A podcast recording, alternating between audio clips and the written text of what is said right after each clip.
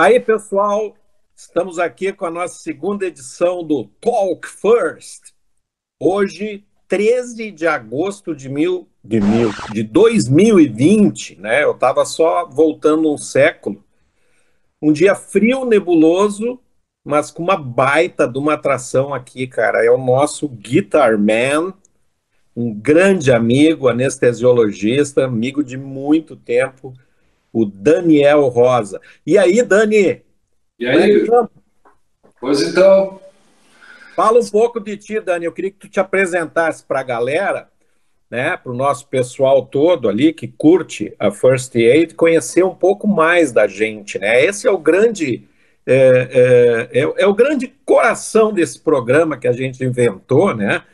Para interter o pessoal e também para servir de lembrança para nós, né? Para a gente ter isso ah. gravado. Então, fala um pouco de ti, onde é que tu nasceu, como é que tu decidiu. Vamos falar um pouco da medicina antes da música, tá? Onde é que tu te formou, por que que tu virou anestesiologista? Dá uma, uma contada para nós nessa história aí, Dani. Ok. Ah, eu desde na hora, na época que tinha que optar pela, por uma profissão, eu já achava que queria ser médico, né? E no segundo grau, onde eu fiz em Brasília, morava na época lá, tinha um, os profissionalizantes assim de altíssimo nível. Então eu optei, podia fazer mecânica, como a maioria da gurizada fez, mexer nos motores lá, fazer aqueles troços legal. Tinha línguas, tinha outras coisas mais, e tinha análises clínicas, eu acho que era isso o nome da cadeira. Olha, secava rato, sapo, sapo teste de compatibilidade sanguínea. Eu falei, bah, microscópio, aquela coisa toda. É, bah, eu já estava nesse foco. E, e, ao mesmo tempo estava descobrindo a música, né? Mas fiz, fui na medicina e, e fiz o um curso uh, muito dividido assim com a música. Mas, mas Dani, tu, tu fez o teu segundo grau da época, tu fez em Brasília? Sim. O, último ano eu acabei fazendo em Porto Alegre. Nós morávamos lá, o cara funcionava tudo, voltamos primeiro para cá. Mas tu nasceu aqui no Rio Grande do Sul, nasceu aqui é, em Porto Alegre. Sou, é, sou gaúcho de São Leopoldo, sou capilé. Ah, de São Capilé fala ban, né? Ban, é. né? ban. É. Sou Léo, pode escrever. Fez faculdade aqui na... Fiz na Católica. Isso, a minha turma de 87, eu tenho 82. E, fui no final do curso, eu estava a fim de fazer dermatologia, estava bem focado na dermatologia e uh, gostava mesmo, estava até dando uma, ajudando assim no estágio que eu fazia, que eu fiz na Santa Casa lá, eu dava aulas do, do pessoal dos, acadêmicos, umas aulinhas lá. Fiz a primeira prova de residência para dermato, passei na RIGS, mas não passei na prova específica. Nesse item eu já estava namorando a minha, o que seria a minha esposa, e o pai dela era anestesista. E ele, ah, sim. Ah, vamos lá, vamos fazer anestesia. Eu falei, não, tá louco, eu quero saber anestesia. Eu queria ter mato e tal. Estava é, fazendo clínica ali, estudando para o Rio, não sei o quê, e tá, eu fui um ano, dois, tomei pau, não passei. Daí um dia eu, ah, vou acompanhar o senhor, eu sempre me, né, vamos lá comigo, tal. Ah, entubei o paciente, peguei umas veias, falei, ah, me achei aqui. Gostei, gostei, vi com outros olhos, alguém me mostrou melhor o que era anestesia, porque né, na nossa época não é que nem hoje. É, tinha pouco contato com anestesia, né? Tinha uma que aula, o foco era mais na cirurgia, né? E eu realmente passei na época dos estágios da cirurgia lá, nunca, nunca me liguei na anestesia, era uma coisa assim, né? Como, os, o, o, como muita gente vê a gente, né? É é, tu sabe que isso, isso para mim, agora que tu falou, foi uma surpresa, cara, porque sempre, Dani, que eu falei contigo, tu sempre foi um cara que falou com, com, com respeito e emoção da anestesia. Tu sempre Não, mas... que curte o que faz, né, cara? Eu digo, pô, nem me passou pela cabeça que tu tentou uma outra especialidade antes. Sim, tentei. Desculpa, deu um. Deu um crepe? É, e sim, aconteceu isso. Mas depois daí me achei, me achei na anestesiologia. Curto, curto mesmo. Tô nessa. 25. E como é que tu levou a, a, a, medicina, a medicina? Como é que tu levou a música no meio disso tudo, Dani? É, essa aqui é a história que talvez seja a mais forte da minha vida. É, porque no quarto ano eu quase larguei a faculdade, na real. Eu queria, sabe, eu estava muito dividido na música, eu estava tocando tempo todo, compondo, fazendo um monte de música, tinha 200 músicas. E estava fazendo jingle, estava gravei trilha sonora para teatro, gravei pessoal de televisão, pintou um monte de coisa, tava, tava tudo ali, tava, tava à margem de, de um processo de onde hoje em dia tem várias pessoas reconhecidas que estão aí, são músicos conhecidos e tal, que de alguma forma eu trabalhei ou participei, é, me intrometi, tentei me enturmar, entendeu? E, e com a medicina, que era o que eu fiquei, né, o bate, agora vai a racha. Daí eu, na verdade, eu parei de estudar nessa época a música, e agora é o seguinte, o que eu toco é isso aí. Eu era um, passar, apesar de ter estudado violão clássico, violão popular, entrado na faculdade de música também, eu fazia as duas faculdades juntas, na verdade. Passei o primeiro vestibular para música. Ah. Segunda opção, eu fiz para a URBS, era a primeira opção medicina, a segunda música. Tinha, tinha escolher uma segunda opção no carro, eu não sei se tem hoje em dia isso. É, eu não sei. Aí eu fui escola super bem, passava em introdução, passava na medicina. Daí eu entrei na música, fiquei fazendo um semestre, e quando eu entrei na, na, na Católica, no segundo vestibular, eu fiquei levando umas cadeiras da música junto ainda por dois anos, fiquei fazendo as duas faculdades. E fazia aulas de piano, é, técnica vocal, canto coral. E tava ali daí, nesse processo daí, música, música, medicina, medicina, música, e a medicina, puxa vida, ia bem na faculdade, fui bem, assim, da média, assim, normal. Praticamente, nunca, praticamente não, não, não repeti nenhuma cadeira, foi legal, o curso ia bem. E a música não dava para estudar, porque tinha que fazer as cadeiras teóricas, tinha que estudar, não tinha tempo para estudar música. Daí, mas eu já tocava bastante, já tocava bandolim, já tinha piano, quando passei no festival um piano, né, tinha guitarra, tinha violão, tinha violão de 12, de, de 12 cordas, um de 10 cordas também, tinha umas músicas que eu compunha, influência de morar em Brasília lá. Ah, de cava mesmo, né? Ah, é, é metido, multi-instrumentista, assim. É. Mas tocava um pouquinho de, de, tudo, não tocava bem de nada. Né? E, e daí, quando é que começou, Dani? Quando é que, que, tu começou na música, cara? Quando é que tu começou? Que tinha, uh, tu tinha dentro da, da, tua família músicos e tal? Meu pai, ah. meu pai tocava violão, é, meu pai tocava violão, tinha um violão muito bom em casa, violão um dia, o Janine dos anos 50, devia ser o, o, o, Segundo ele era, assim, era o violão melhor que tinha lá quando ele comprou no Rio de Janeiro, 50 e pouco. Sim. É, da Janine, assim, violão lindíssimo, lindíssimo violão. Tava lá, era o violão de casa. E meu pai tocava lá, ganhava. O meu tio, o irmão da minha mãe, meu padrinho, era aqueles que tocavam de ouvido, boêmio, sabe? Sim, sim, da noite. Então, da noite, da noite, era meu tio que vivia lá em casa, lá na casa, principalmente no verão na praia, então era serenata, essas coisas eu comprava desde pequeno, né? E meu pai gostava, todo mundo ia lá para casa, levava os vizinhos para lá, né? Rainha do Mar, nas antigas, né? Tinha anos 70. Mas tu fazia aula ou tu aprendeu sozinho? Daí, daí eu tava ali guri em volta, ele ficava ali, cantava, tinha aquele jeito, aquela coisa, daí o pai me botou na aula de violão. Ah, tá. Que idade isso? Tinha sete anos de idade. Bah. Começou é, cedo.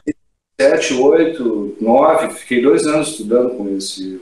Esse cara era um. A escola desse cara, era um, ele era um acordeonista, não me lembro o nome dele, mas ele tocava num grupo famoso, assim, da época, do rádio.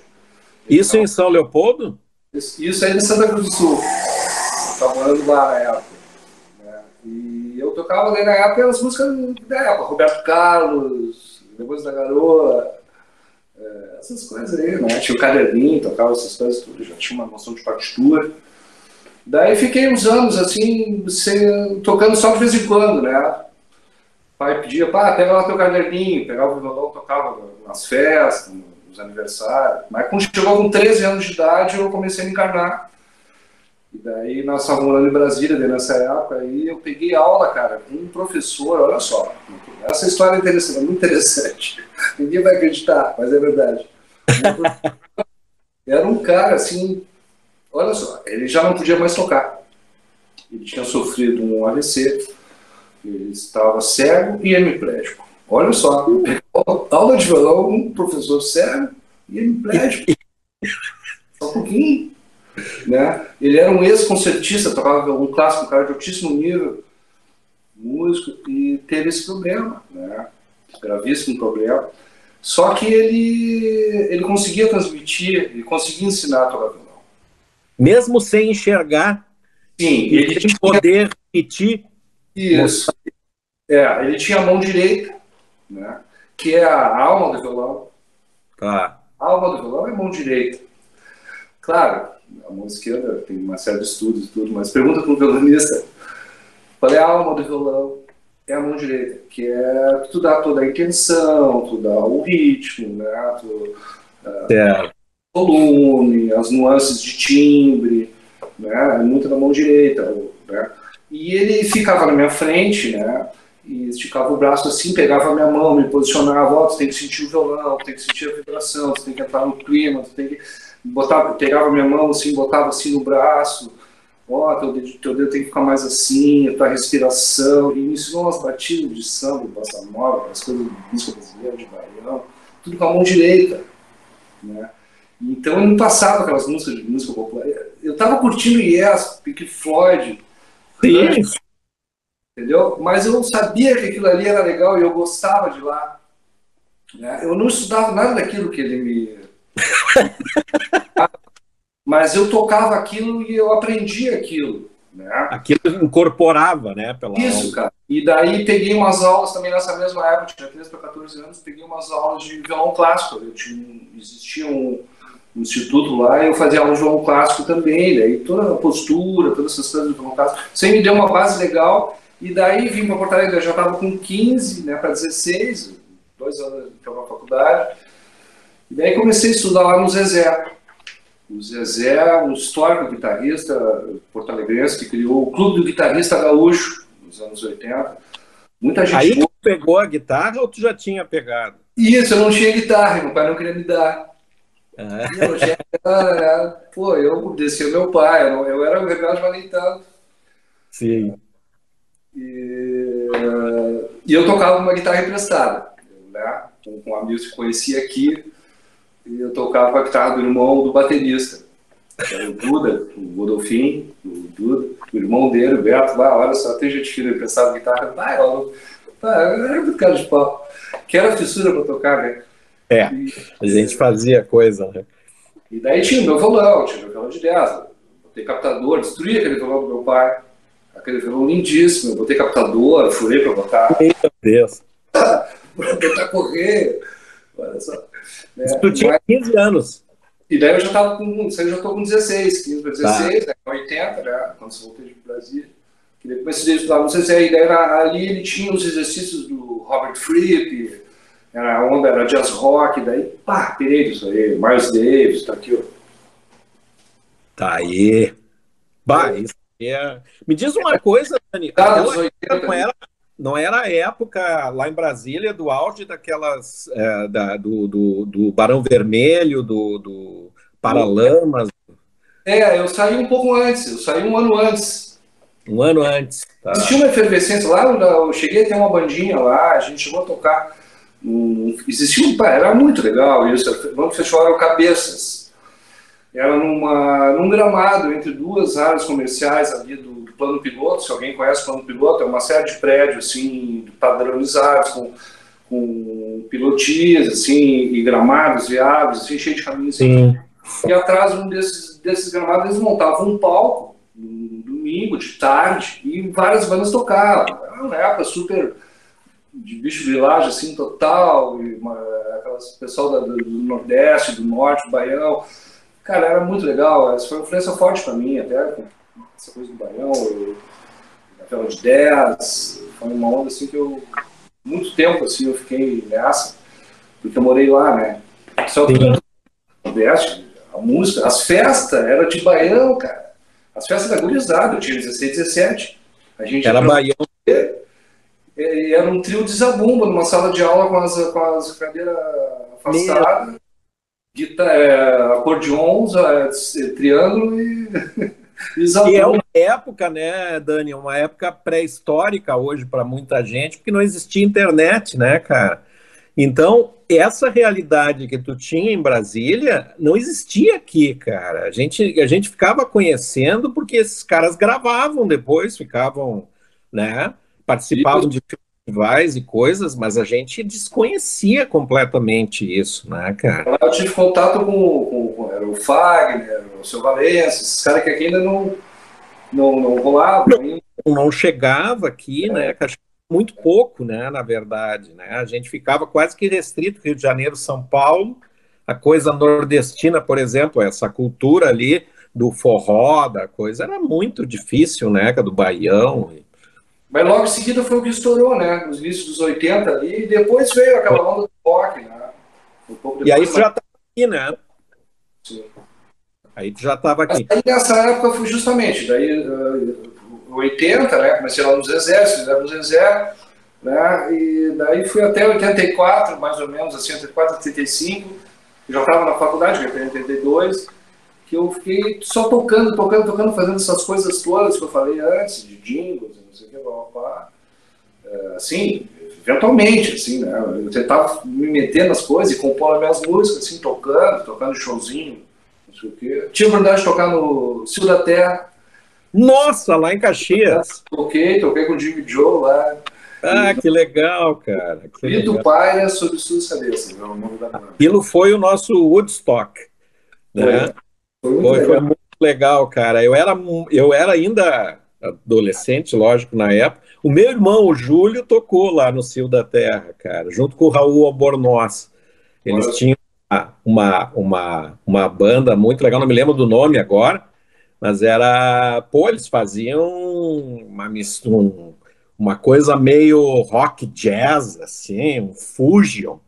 Aí numa, numa ah, pegada só instrumental, muito legal, cara, muito legal. Era um troço muito avançado para a época lá do, Sim, do E eu tava nessa onda aí, jazz rock, Fusion, viu, do Alan Rosa, uh, Miles Davis. Sim, imagina, né? Me diga uma coisa, Dani. Eu queria que tu falasse um pouquinho quando é que o, o, o teu CD veio em que época? Época já pós-faculdade? Sim, já bem depois, né? Daí, sim, Mas daí... com composições que tu tinha da, da, da, tua época, ou eram coisas também de outra ideia, assim, veio depois da faculdade, essas criações?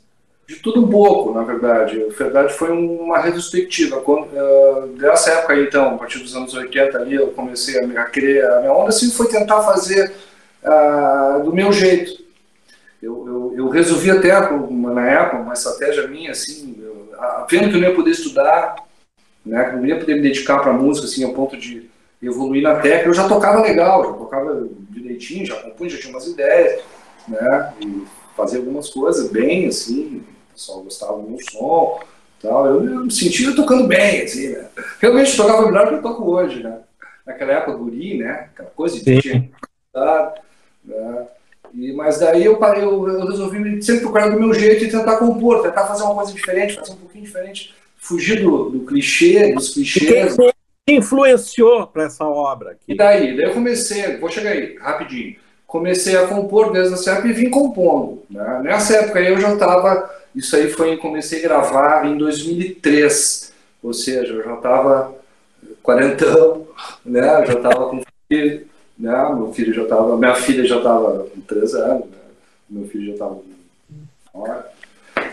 e, então eu fui justamente assim, porque eu me afastei da música, eu fiquei só compondo, fui para meu casulo, eu larguei, fugi de tudo, assim, eu vou ficar só compondo, compondo, montei meus estúdios, eu tenho, eu tinha na época um, um Tascam Portal One, que foi o primeiro gravador multipista, só que era em cassete, tenho ainda ele, depois migrei para o Zip Drive, com o workstation da Rola. E eu fiquei gravando, produzindo bateria eletrônica, aquela coisa, para mim. Eu tá. vou fazer esse trabalho, mas daí filho, trabalho, a vida vai indo. Quando chegou ali, naquela época, os 40 ali, 40 e poucos, é 40, né?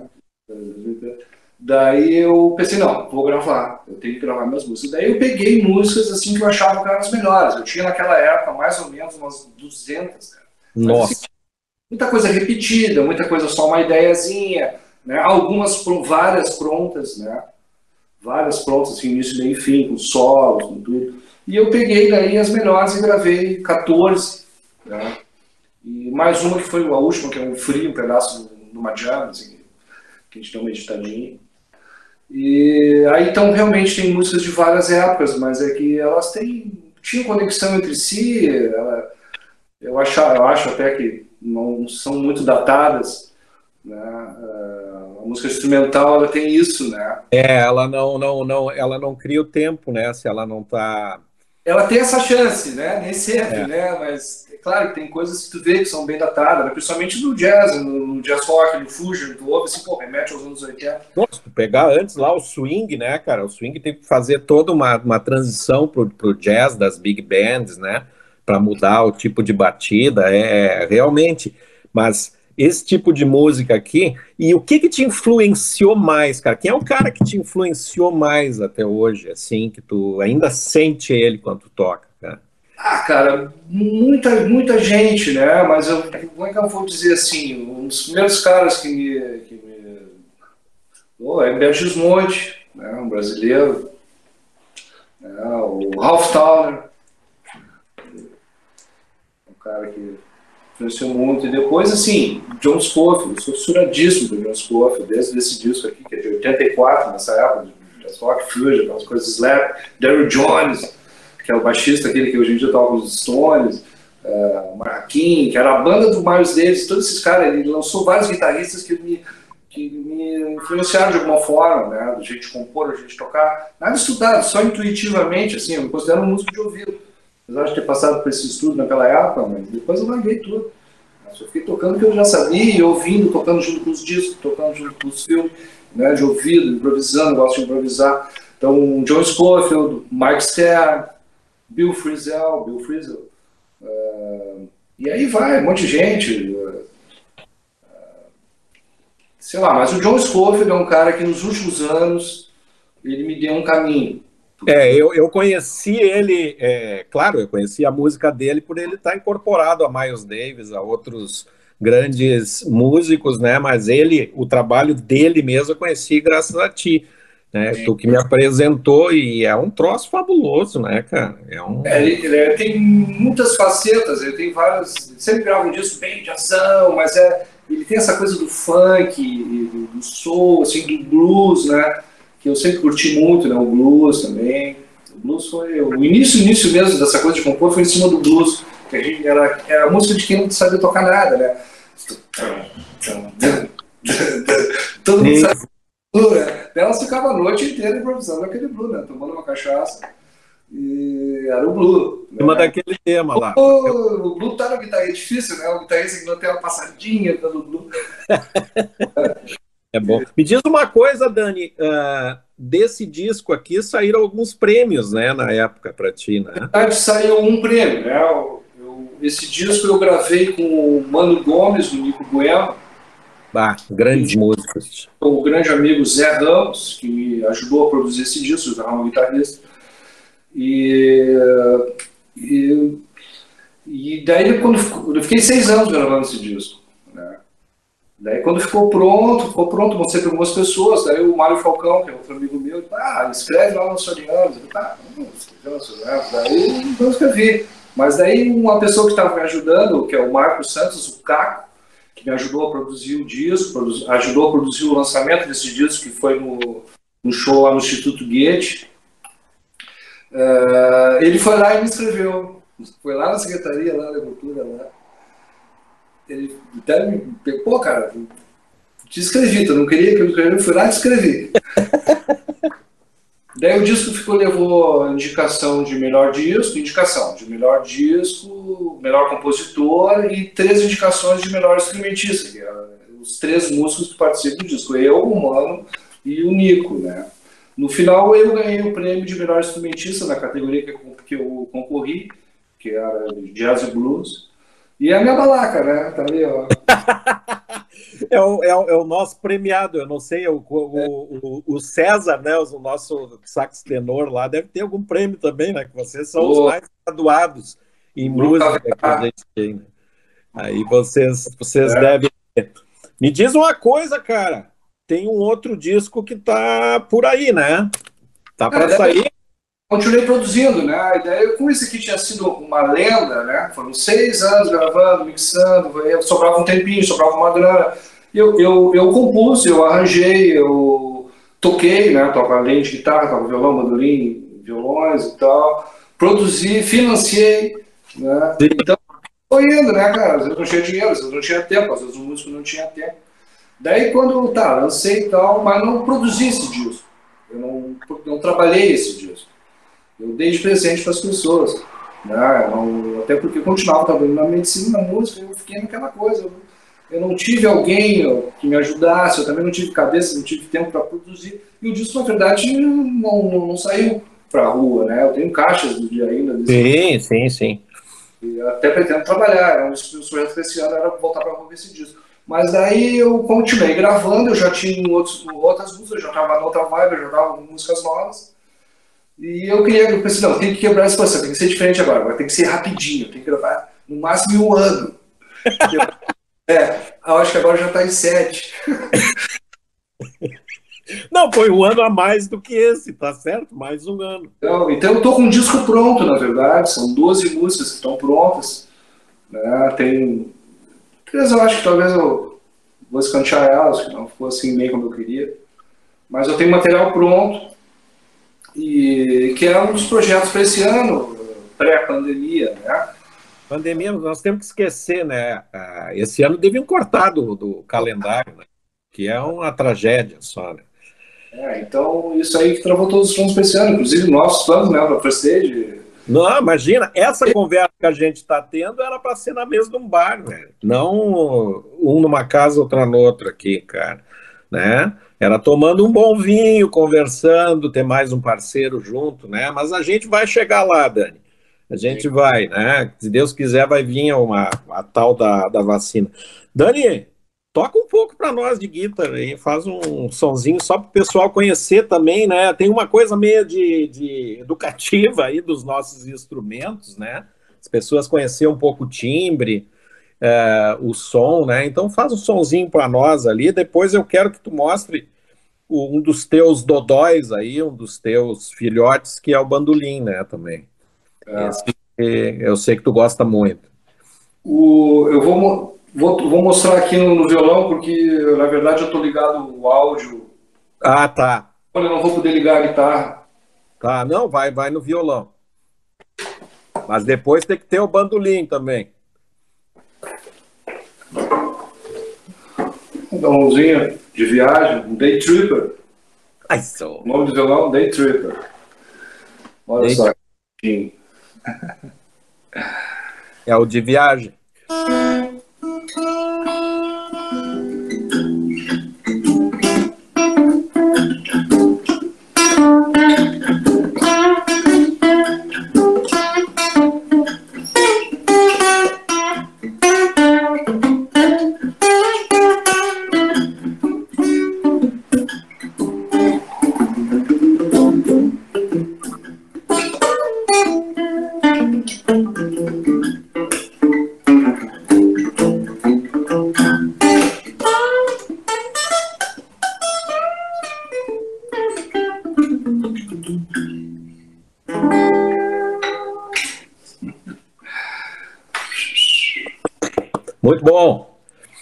Carinha, fala o som nesse bandolim aí, conta um pouco. E o bandolim, é, o meu bandolim tem uma. Pô, no bandolim, quando é que tu aprendeu a tocar isso, velho? Quando eu tava lá em Brasília naquela época, eu tinha uma bandinha, né? A bandinha a gente tocava aqueles blues de, uma hora, isso que eu também falei antes. Mas o guitarrista solo, eu fazia a base, né? Mano, mal, tinha uma guitarra tosca lá, que era. Antes de tocar com aquela emprestada no amigo, tinha uma guitarra lá que nem afinava, mas para tocar um blusão ali nas primeiras cinco é, casa ali dava. Mas o guitarrista solo, né, que era o Zé, o Taíca, o Zé, não, o Taíca era o baixista, faz tempo isso aí, né? Tinha 15 anos de idade. E ele tocava muito, o Zé tocava muito, tocava muito bem. E, e um dia, num ensaio lá, nosso ensaio era no nosso apartamento, meu pai e minha mãe, na nossa onde morava, uma sala gigantesca, todo mundo ia para lá, o pai e a mãe se fechavam no quarto e deixava a gurizada lá. Cara, bateria, baixo, duas guitarras. Oh. Vizinhança toda lá, ouvindo. No edifício, né? Era muito legal. E um dia ele chegou com o bandolim. E quando eu fiz assim, eu enlouqueci. Preciso, então, cara, deixa esse instrumento aqui comigo, me empresta, me empresta. Não deixei sair do apartamento o bandolim dele, né? Fiquei com um mês, mais ou menos, com o bandolim dele lá. E, Explorando ele. É, isso, é, tocando, tocando junto. Ah, viajei. É claro, a minha praia até hoje é, apesar de tocar um chorinho ou que outro, e toco de ouvido, né? Sai tocando um samba, eu toco junto, as músicas conhecidas, acabo tocando também. É, mas não é minha praia. Minha praia mesmo era Led Zeppelin, né? Bah! Tinha várias passagens, o John Paul Jones, o Led Zeppelin, era super, a banda que eu mais curti na minha vida. É, tinha muitas passagens com bandolim, aquela coisa do bluegrass, do, do, do country. Sim, sim. Essa, eu tô mais pra essa praia, assim, né? Das coisas que eu acabo compondo, né? Mas tocando, toco qualquer música, assim, gosto de tocar. Bandolim é um instrumento, é um instrumento que viaja, sabe? Eu, eu tinha, tenho ainda uma sacolinha que a minha avó fez de crochê, depois crochê, que eu, no saquinho eu viajei até de carona, com bandolim, né? É, nos anos 80 a gente viajava de carona, tinha o caminho de Compostela, nossa, ela ia até Santa Catarina de, de, no dedão. É, era outra época, né? Fiz isso aí, eu fiz isso aí. Dava pra fazer. Toca um pouco esse bandolim aí, cara. Cara, o bandolimzinho é um instrumento de solo, né? Um instrumento que faz a melodia, não, é diferente do cavaco. O cavaco é aquela coisa do, do ritmo, né? O cavaco tu toca assim. E o bandolim é o bandolhão do solo, né?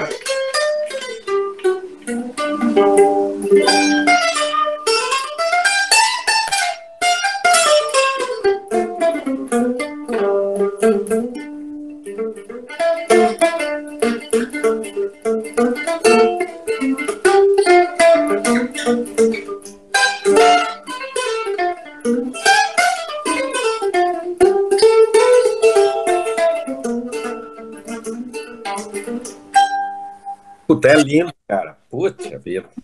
É muito legal. Nós temos que colocar ele no show da, da, da First, né? Uma coisa que, que, a gente já conversou, né? E a gente vai prometer para o pessoal. É, a gente quer colocar no meio do show umas partes mais acústicas, né, cara? Que não fiquem os 10 em cima do palco, mas que a gente divida em grupinhos ali para fazer um som um pouquinho diferente, apresentar umas coisas mais intimistas, talvez, né, dependendo do, do show e do clima. Eu Sim. acho que isso é um projeto legal para a gente fazer também, né, cara? Para mais uh, uh, acústico mesmo, né, do que aquela pauleira que é a First Aid, né, que parece uma big band em cima do palco, né, cara? É pau e pau né? Mas acho que dá para a gente fazer, cara. Falar em first aid, cara, me diz uma coisa, cara. Conta um pouquinho dessa tua história aí na, na, na FAMB, né? Como é que foi a tua entrada? Eu só queria fazer um adendo antes. Se existe hoje essa banda médica, o Dani tem muito a ver com isso, porque há mais ou menos oito anos, há oito anos, uh, acho que faz oito anos, Dani. É, acho que sim e o Bica, meu colega Marcos Bica da Silveira, meu colega de clínica, que, que é, também toca guitarra. É, vocês me convidaram na época eu tocava bateria, né, Dani? Para a gente fazer um som, né? Com o filho do, do, do nosso colega, o Pio, né? Isso. É, tocava, é. né? E aí foi, a, foi o embrião de tudo isso, cara, porque foi daí que surgiu a, a, a The Fifties, né? Que foi a nossa banda, tinha esse nome por causa. Todo mundo estava na faixa dos 50, né, cara? Que também era uma banda médica, é, foi a primeira banda médica que a gente formou, né? É, depois veio um, um híbrido aí, que era a, a Breaking Band, Sim. E depois, há quatro anos, surgiu esse grande projeto que é a First Aid. Mas tu tem muito a ver com isso, porque foi lançada a chama lá, né? A chama crioula começou naquele, naquele encontro que a gente teve lá no Dan, no Estúdio Dan. Né? É. Primeira vez, cara. Isso. Aí, Foi, na verdade, Bica, né? O Bica que fez. Eu, na verdade, eu sempre fui incentivador das pessoas, pra, dos médicos que eu acabava conhecendo, uh, incentivador para tocar, para continuar uhum. tocando. Ah, eu tenho minha guitarra lá, tá guardada. Pô, cara, pega esses troços aí, vai tocar. Bota no pedestalzinho, deixa na sala. Daí conseguiu o professor de guitarra para um, o professor de guitarra para outro. E com o Bica era assim, nós trabalhávamos juntos, trabalhamos ainda, hoje em dia, no chefe. E eu sempre consegui guitar player no plantão, sempre, mas, sempre comprava guitar player ali na, na frente da banca ali. Ou sim. É. Ex-Video Guitar Player. Daí eu, eu sempre ouvi com as coisas de guitarra. E um dia ele pô, eu tava tocando lá com meu filho, com o filho do Pio lá na praia, eles estavam fazendo um som. E eu peguei um violãozinho, pô, eu queria voltar a tocar, eu queria tocar guitarra. Cara, vamos lá, vamos lá agora, vamos lá amanhã. Eu fui com ele lá, no centro, por exemplo, você fez ele comprar uma guitarra, comprou o amplificador, comprou o pedalzinho, e foi, conseguiu um professor de violão, de guitarra para ele e começou a estudar, né? Ficamos assim, né? Criou essa, essa, essa cumplicidade, essa, né?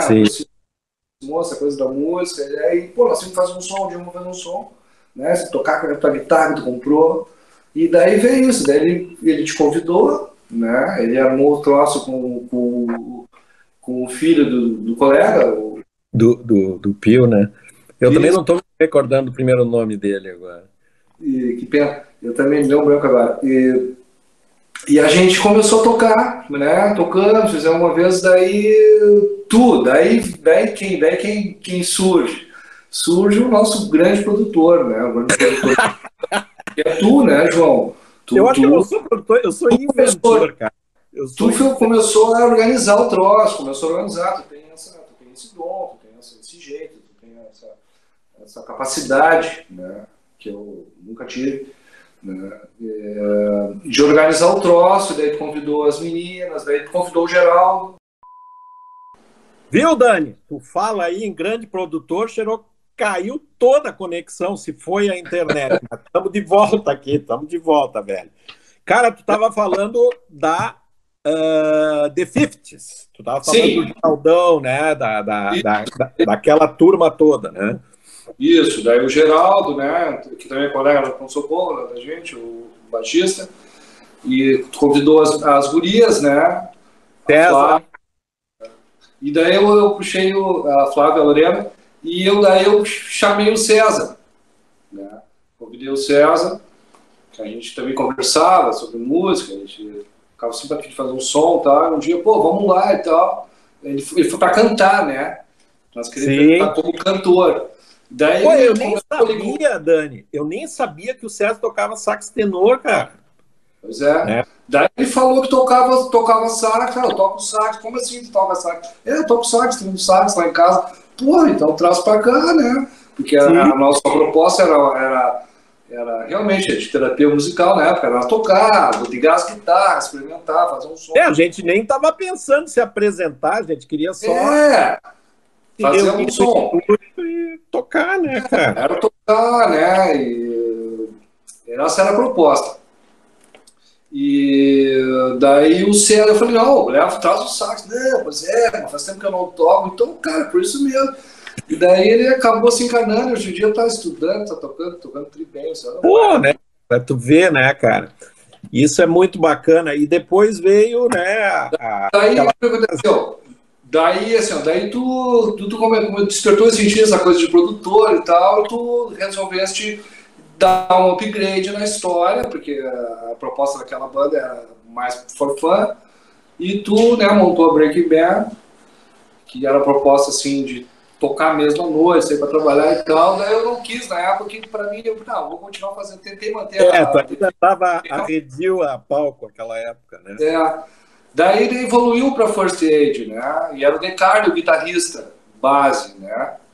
E daí a proposta já era diferente, era para fazer essa coisa filantrópica e o, né, e o do rock, do blues e tal. E, e um dia eu fiquei sabendo que encontrei o Marcelo Chiari lá no hospital, que é outro colega do Socorro, né, que o Decara tinha saído né, da banda. E eu falei, bah, se precisar de guitarrista base, eu tô teria fim de entrar. Uh, daí ele falou para vocês, e daí eu fui super bem recebido na banda. E foi, na verdade, um grande acontecimento da minha vida, e tem sido, né? Essa parceria aí com vocês, com, com nós, né? Minha banda, meu trabalho principal, apesar de ter minhas composições e ter outros projetos na minha cabeça, mas a minha banda é a First Stage, né, cara? É um troço que eu, eu curto. É, a nossa banda, né, cara? Eu também. Que eu penso, que eu, que eu planejo, que a gente tem uma série de coisas, eu acho que a gente faz um trabalho super legal, tá? conseguimos dar uma volta na, na, na roda, né? Porque, tá, muito bacana, gente. Seria muito bacana também se a gente só se encontrasse para tocar, como se, como se é para jogar um futebol e tal, né? Mas a gente conseguiu dar esse passo que é fazer isso aí render algum benefício para dar um sentido assim a mais no nosso tocar, que nenhum de nós é um super virtuoso, ah, vamos lá, os caras. Mas a gente faz a nossa festa, né? A gente se diverte, a gente diverte as pessoas e as pessoas também se sentem bem, podendo, sabendo que estão contribuindo, que essa grana que a gente levanta vai para o Instituto Espírita, Dias da Cruz, para a Casa Mariana, para o projeto Boa Chica. Pro... Não, é, é, é, é super bacana.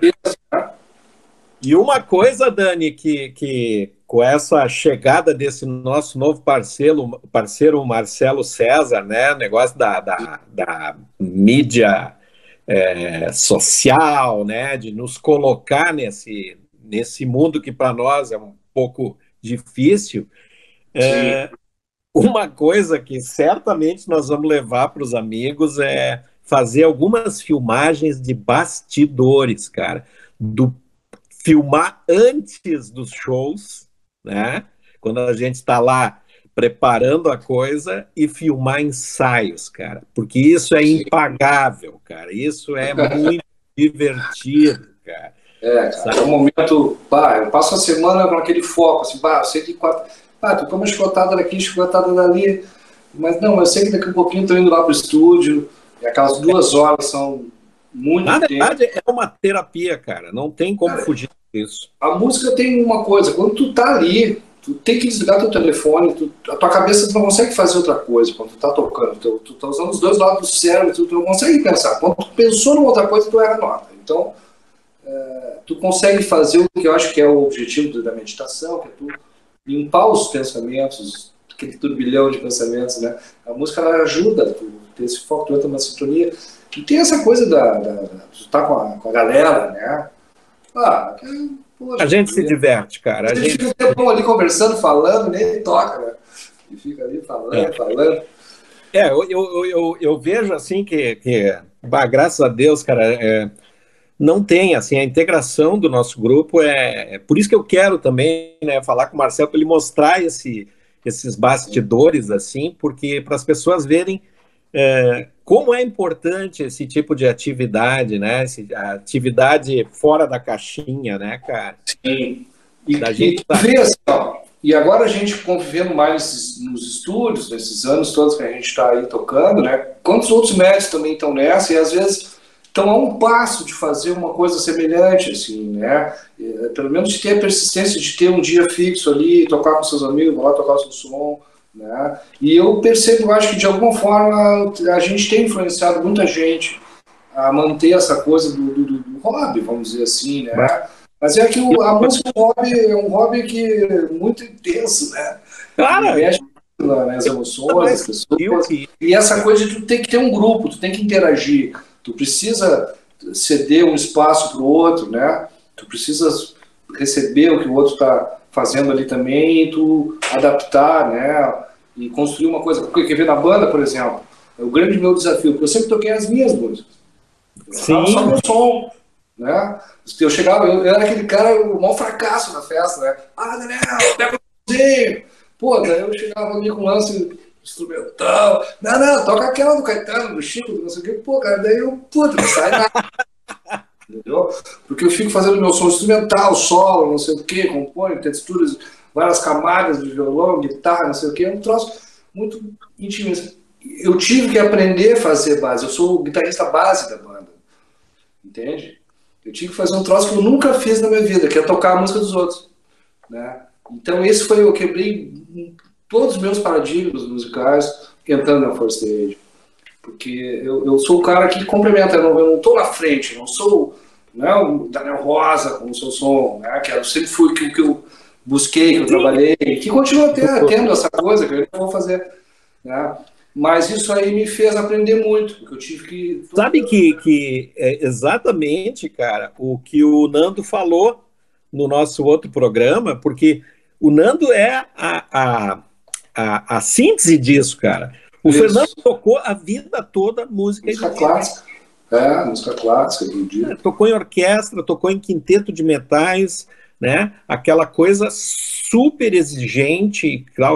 Para ele, isso é uma nova vida, cara sabe? É, é, é, é, se redescobrir quase aos 60 anos, cara, sabe? Isso, né? Isso, para mim também, que eu tô, tô, tocando, tô tirando aquela coisa que eu sei que eu nunca quis fazer, que eu queria fazer diferente, agora estou tentando fazer. É tirar os licks de blues, as levadinhas, as batidinhas, os timbres, que eu não gostava, só usava o contador da, do braço. Não, tem que usar o contador da ponte para tirar aquele somzinho mais instaladinho. Eu estou começando a estudar essas coisas que eu, que eu nunca me interessei. Porque eu já tinha o meu som, eu já tinha a minha coisa. Sabe? É, é a coisa que na medicina a gente chama de interdisciplinaridade, né, cara? Que é tu trabalhar em conjunto.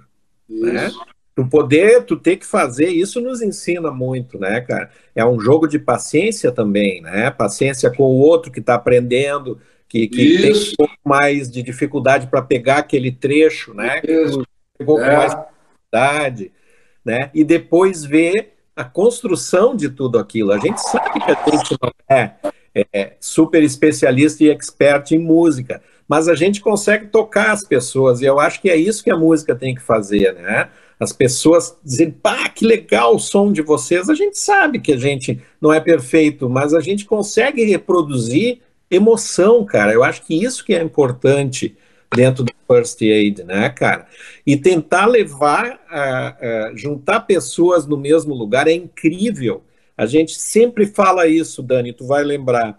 Cada show que a gente faz, uh, esses shows beneficentes trazem um público diferente. Sim. Né? Que além de serem nossos amigos, são pessoas que estão lá para praticar o bem, cara. Sabe? É, isso dá um, dá um, dá um astral diferente né? E, e essa coisa do, do, do, do ego, assim, do, do, cara aparecer e tal, mas não entra nela, não tem isso aí, sabe? Até tu fica mais, mais livre, assim, para se, se, tu errar, se tu, Sim. sabe? Que, a gente tá lá não é para né, pra, pra, não, é nós e o público é, estão no mesmo tudo, barco, cara. Tá todo mundo navegando no mesmo barco. Isso é muito bacana, é. cara. Dani, é, eu queria que tu fizesse o seguinte, ó, tu nos diga agora o que que tu tá ouvindo ultimamente aí. O que Sim. que tu tá ouvindo? O que que tu recomenda aí que a gente ouça pelo teu ouvido? Sim, eu tenho escutado umas coisas meio radicais, assim, é, é, as coisas antigas, tá? The, The Meters, The Meters, faz um proto-funk, assim, 1969, ah, Sissy Struth, Pungi, Pungi. É, mas ouvindo essas coisas, eu acabei descobrindo uma banda que eu tô escutando direto, cara. Escutando direto. Que é Rock Candy Funk Party. Nossa Senhora! É, é um, é um rock funk, um funk rock, assim, misturado, que é a banda do Joe Bonamassa, que é um guitarrista de blues Sim. super top. Banda dele, é? E ele tem essa banda de, de, de, de, funk onde ele é, ele é um dos componentes, é como, como nós, assim, não é o, o estrela da banda. Os outros, todos, os outros, são todos desconhecidos, tá? É, mas ele é, é, um são dois guitarristas, ele divide com A sintonia dos dois é espetacular. É, é um som demais. Tem um disco que vale a pena escutar, tem no YouTube, tem, tem no iTunes, que é o Live uh, on Iridium né? do Rock Candy Funk, uh, Rock Candy Funk Party, o nome dessa banda. É sensacional. Uh, o tecladista, é o, ele tocava com Prince, é um brasileiro, esqueci, não sei o nome dele. E eles fazem um som muito bacana. Eu tenho escutado muito isso, tô tocando, eu tô na, tô, na verdade eu tenho tocado essas coisas, assim. Tá. Funk, sou e pandemia tem isso também, né? A gente está tão isolado musicalmente que a gente começa também a, a, a, dar uma viajada ali, né, cara? E experimentar Sim. coisas novas, né? Porque nós, e... na, First Aid, nós estamos meio parados, né? No sentido muito. de que a gente é. não está é, é, pegando muito o nosso repertório, porque a gente conhece o nosso repertório e tem que tocar junto, né, cara? Esse é, é o. Exato. E outra, outra coisa que eu estou escutando, que é o Bella Fleck, Fleck Tones, que é uma música espetacular. Os caras são uns virtuosos, assim. O Bella Fleck, esse, ele toca banjo. Né? E eu estou adaptando algumas coisas pro bandolim, assim, que ele faz no banjo. Tem uma música muito bacana, Sexy na Pan, que tem tudo a ver. É... Cara, é muito trio o som deles. É...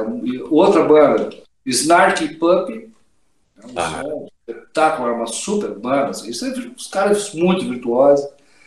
E agora esses dias eu andei escutando também de Ghost Note, que é um funkão assim também, muito bom. Boas indicações e coisas do, que, é, que é dica do nosso baterista Marcelo Chiaro. Ah, e sempre, quando não tem nada para escutar, eu caio no John Scofield. é, não adianta. Curto tá muito, muito mal acompanhado, né? O Agogô, Bump, nome dos discos dele que eu recomendo que as pessoas conheçam. Agogô. O Agogô é espetacular, cara. Espetacular. É. E o Uber Jam, que é show de bola. E me diz uma coisa para nós encerrar agora aqui esse papo para variar, muito bom com o Dani, sempre. Imagina isso numa mesa de bar, cara. Tem que convidar Vai, todo o povo para fazer uma grande é. mesa e a gente sentar e falar de, de vida e música. Alguma leitura que tu está fazendo por agora que tu está recomendando? Sim. Eu já faz algum tempo que eu não consigo mais pegar um livrão, assim, sabe, um troço filosófico, né? E, então eu tenho lido sobre história do Rio Grande do Sul. Eu gosto, sempre gostei história, né?